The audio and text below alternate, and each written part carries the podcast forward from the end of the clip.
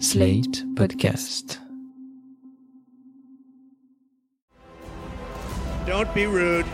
You are fake news. and we had the most beautiful piece of chocolate cake that you've ever seen. Does that make sense? They will be met with fire and fury. This egregious display of hatred, bigotry, and violence on many sides. On many sides. We will have no choice but to totally destroy North Korea. It's got to be in tip top shape. He is a sick puppy. You are fake news.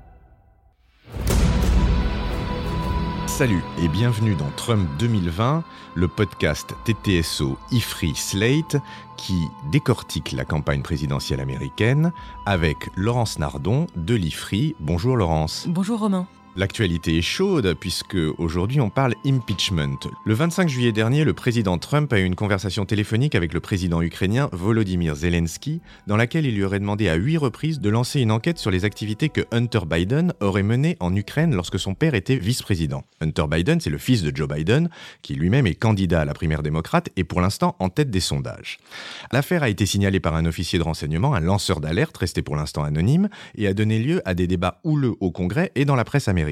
Ce qui avait commencé comme l'une des innombrables sorties de route auxquelles Trump nous a habitués est devenu plus sérieux lorsqu'on a appris que Trump avait, quelques jours avant ce fameux coup de fil, demandé à son administration de geler une subvention de 391 millions de dollars à l'Ukraine. Bref, Nancy Pelosi a annoncé hier soir qu'en tant que présidente de la Chambre, en tant que speaker, elle allait lancer une procédure d'impeachment du président. the president has admitted to asking the president of Ukraine to take actions which would benefit him. The actions of the Trump presidency revealed the dishonorable fact of the president's betrayal of his oath of office, betrayal of our national security, and betrayal of the integrity of our elections. Therefore, today, I'm announcing the House of Representatives moving forward with an official impeachment inquiry. Alors Laurence, est-ce que c'est un coup de tonnerre En tout cas, c'est pas un coup de tonnerre dans un ciel serein, puisque depuis le début de l'administration Trump, les scandales se succèdent, et en réalité, on parle de lancer une procédure d'impeachment contre le président depuis avant même son inauguration. Alors l'impeachment, c'est cette procédure par laquelle un président ou un membre du gouvernement peut être démis de ses fonctions si il ou elle a commis des actes de trahison, de corruption ou autres méfaits. Il était question de lancer cette procédure d'impeachment en rapport l'affaire Muller. Vous vous souvenez, cette affaire dans laquelle le président ou l'administration ou l'équipe de campagne de Trump était soupçonné d'avoir fait de la collusion avec euh, des pirates informatiques russes pour aider à la victoire de Trump en 2016. En l'occurrence, il n'y a pas eu de collusion, il y a peut-être eu de l'obstruction de la part du président dans l'enquête, et donc jusqu'à présent, les faits n'étaient pas suffisamment importants. Et d'ailleurs, la speaker, Nancy Pelosi, était jusqu'à présent opposée au lancement d'une procédure d'impeachment, pour deux raisons. D'une part, dans la perspective de la campagne pour 2020, ça nuisait aux candidats démocrates parce qu'en fait, ça donne l'idée que le parti euh, s'acharne contre le président en place au lieu de s'efforcer de construire un vrai programme intelligent, constructif, positif pour le peuple américain. Et puis, d'autre part, à la Chambre des représentants, un certain nombre de représentants démocrates ne voulaient pas du tout entendre, eux non plus, parler d'impeachment parce que pour ceux qui viennent euh, de circonscriptions relativement modérées, lancer une procédure d'impeachment contre Trump euh, au Congrès allait nuire à leur chance de réélection.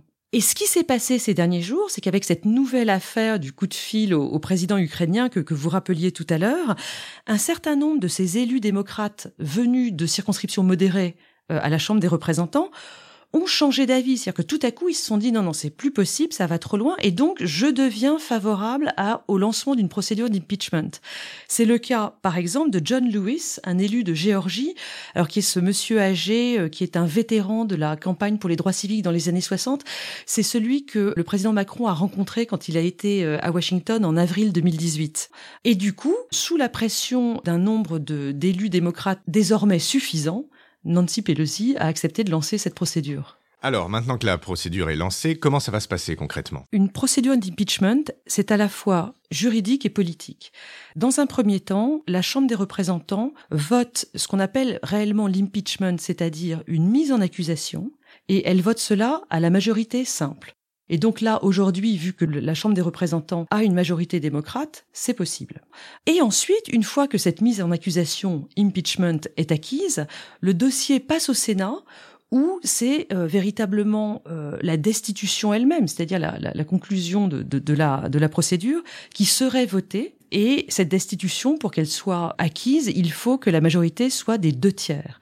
Aujourd'hui, au Sénat, la majorité est républicaine à 53 contre 47, et donc une majorité des deux tiers pour destituer le président Trump, ça ne peut pas arriver. C'est une procédure complexe, et combien de temps va-t-elle peser sur la vie politique américaine? Il y a eu tellement peu de cas d'impeachment du président que la procédure parlementaire n'est pas très claire sur ce sujet, notamment sur le, le temps de débat euh, dans la plénière de la Chambre pour voter euh, cette fameuse mise en accusation. Les éléments sont pas extrêmement clairs, donc il est très possible que les débats et que les emballements médiatiques durent jusqu'au printemps ou peut-être à l'automne prochain.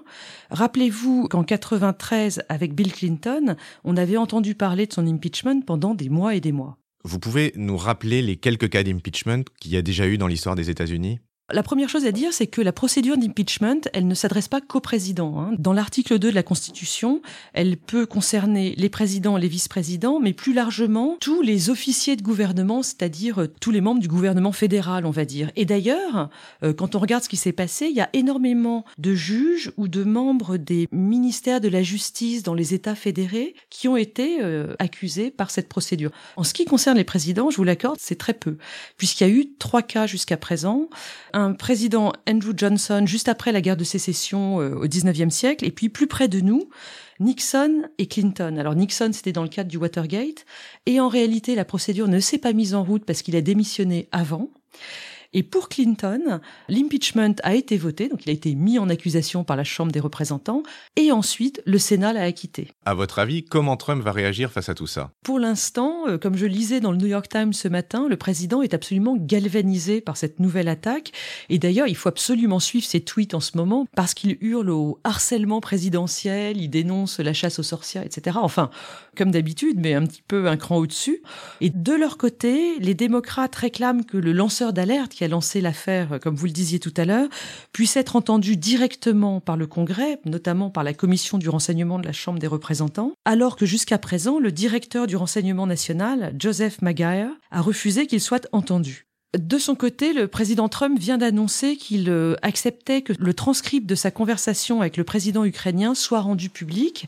Et de toute évidence, il espère que les propos qu'il a tenus et qui seront donc rendus publics euh, seront suffisamment flous, suffisamment vagues pour qu'il puisse plaider son innocence. Et pour la campagne, qu'est-ce que ça veut dire tout ça? Comme on peut s'y attendre, le débat va s'organiser sur des lignes extrêmement polarisées, avec les démocrates très favorables à cette procédure et les républicains très opposés. En ce qui concerne le camp républicain, d'ailleurs, la question de cet impeachment qu'ils ont refusé jusqu'à présent dans le cadre de l'affaire Mueller pose toute la question de leur fidélité à ce président Trump.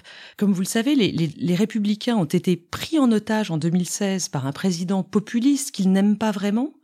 Et jusqu'à présent, la majorité d'entre eux, peut-être par faiblesse, par manque de courage, se rangent derrière lui, alors que sur beaucoup de plans idéologiques, ils ne sont pas du tout d'accord avec Trump.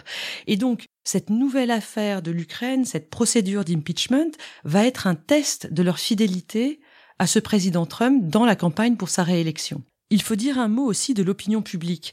Jusqu'à présent, les sondages concernant euh, l'affaire Muller, hein, il n'y a pas encore de sondage sur cette nouvelle affaire ukrainienne. Donc les sondages de l'été dernier montrent que dans l'opinion publique américaine en général, seuls 37% des Américains sont favorables à une procédure d'impeachment, 48% sont contre. Alors évidemment, chez les démocrates, ça monte beaucoup plus, puisque l'été dernier, 64% des électeurs démocrates étaient favorables à une procédure d'impeachment et 18% seulement étaient opposés. Et du coup, ça nous amène vers euh, le camp démocrate. Qu'est-ce que cette procédure d'impeachment peut faire pour eux? Si on parle de la campagne de 2020, comme vous le savez, les primaires démocrates sont en, sont en route et Joe Biden est en tête. Je pense que dans un premier temps, le lancement de cette procédure d'impeachment pourrait être favorable à la candidature de Biden. Parce que Jusqu'à présent, le président Trump évitait de pointer l'un des candidats démocrates en lice dans les primaires démocrates pour ne pas lui faire de publicité, entre guillemets, pour ne pas cristalliser l'attention des électeurs sur cette personne. Et du coup, il était resté euh, plutôt dans des attaques contre Hillary Clinton, par exemple. Et là, cette nouvelle affaire oblige Trump à attaquer Biden et donc possiblement à avantager sa candidature. Donc je pense que dans un premier temps, cette procédure pourrait être favorable à la candidature de Joe Biden.